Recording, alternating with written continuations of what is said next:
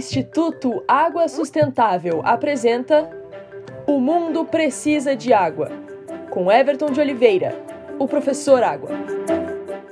A falta de água afeta muitas das chamadas Big Techs mundiais e o preço dos seus celulares. Isso ficou claro com uma seca em Taiwan, onde se concentra a maior produção dos chips mais modernos para equipamentos eletrônicos. Com a falta de água, a produção teve que ser reduzida e, com isso, os preços subiram. A água é um motor da economia, mesmo quando não nos damos conta.